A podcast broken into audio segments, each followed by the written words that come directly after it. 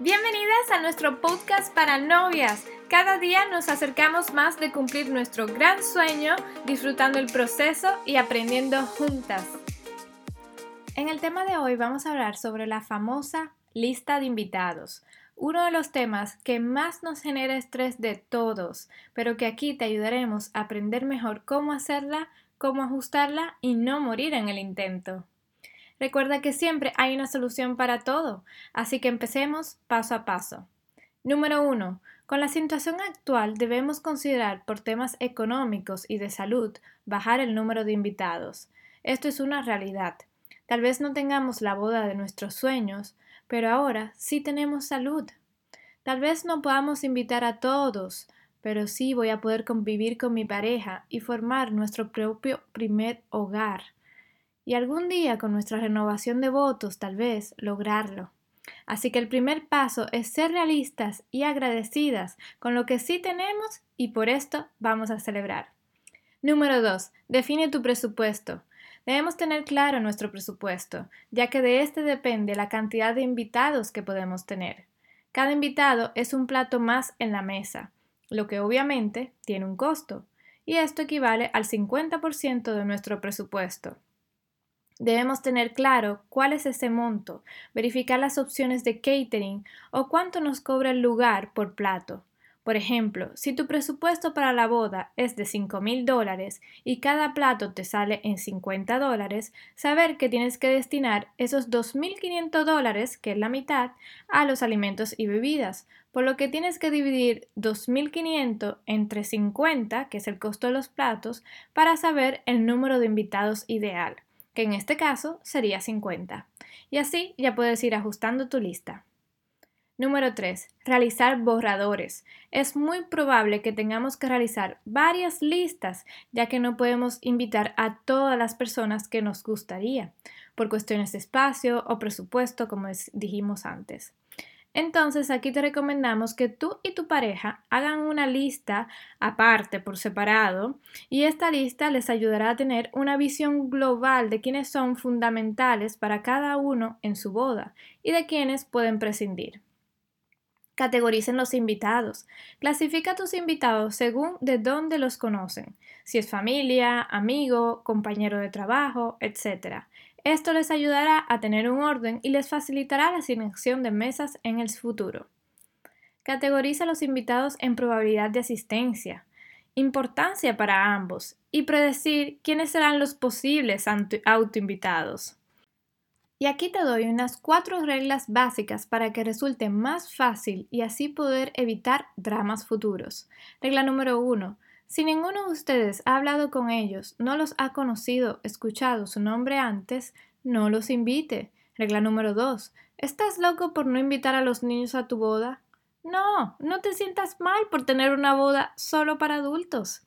Regla número 3. Si ninguno de ustedes ha hablado con ellos en los últimos tres años y no está relacionados con usted, no lo invites.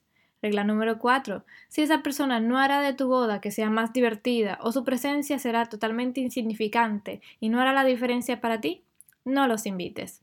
Y bueno, seguimos con los pasos. El paso número 4 es ver los invitados compromiso. Esa lista de personas que a tus padres o suegros les gustaría invitar, pero que tú no sabes qué hacer con ellos. Haz esta lista aparte y siéntate con tus padres a evaluar el presupuesto y tus invitados. Invítales a entender mejor por qué no podrías invitarles o busca una solución en conjunto. Por ejemplo, encontrar un paquete más económico, dejar de lado a aquellos con los que no tenemos comunicación hace tiempo, invitar a algunos que solo vayan a la ceremonia, tener sillas extra por si acaso, tener varios tipos de celebraciones, ya sea uno con la familia y otro con los amigos, etc.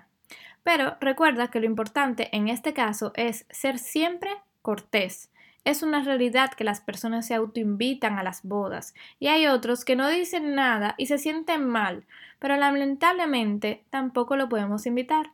Lo importante es tratarlos con gentileza en todos los casos. Ejemplo, le puedes decir así. Desearía con todo corazón poderte invitar a mi boda, a la recepción y que disfrutemos juntos este momento. Agradezco el interés por estar con nosotros, pero lamentablemente tenemos un presupuesto muy limitado y no podemos invitar a todos. Pero como eres muy importante para nosotros, me encantaría verte allí en nuestra ceremonia, al momento de nuestra unión. ¿Te gustaría acompañarnos en este momento? Estas son algunas ideas que les damos y que pueden seguir viendo en nuestro blog. Para más ayuda en idostories.com. Como el paso ya final, recuerden confirmar esos invitados. Traten de solicitar la confirmación de sus invitados y así tener una cantidad clara de cuántos irían a su boda, tomando en cuenta que esto suele ser un 85% real de la lista de invitados que enviaron si son locales. Utiliza una aplicación. Estamos en una era digital donde tenemos acceso a muchísimas plataformas que nos facilitan la vida. Trata de organizar tu lista de invitados de forma digital y permite que ellos te puedan confirmar en línea sin necesidad de llamarlos. Si no, utiliza una tabla Excel y organiza los invitados tú misma. Nosotros tenemos una tabla para ti con el formato ya listo, para que solo tengas que rellenar con los datos de tus invitados y esta lista se calcula automáticamente para saber cuántos ya tienes confirmados y te permite organizarlos por mesas más fácilmente. Escríbenos para más información.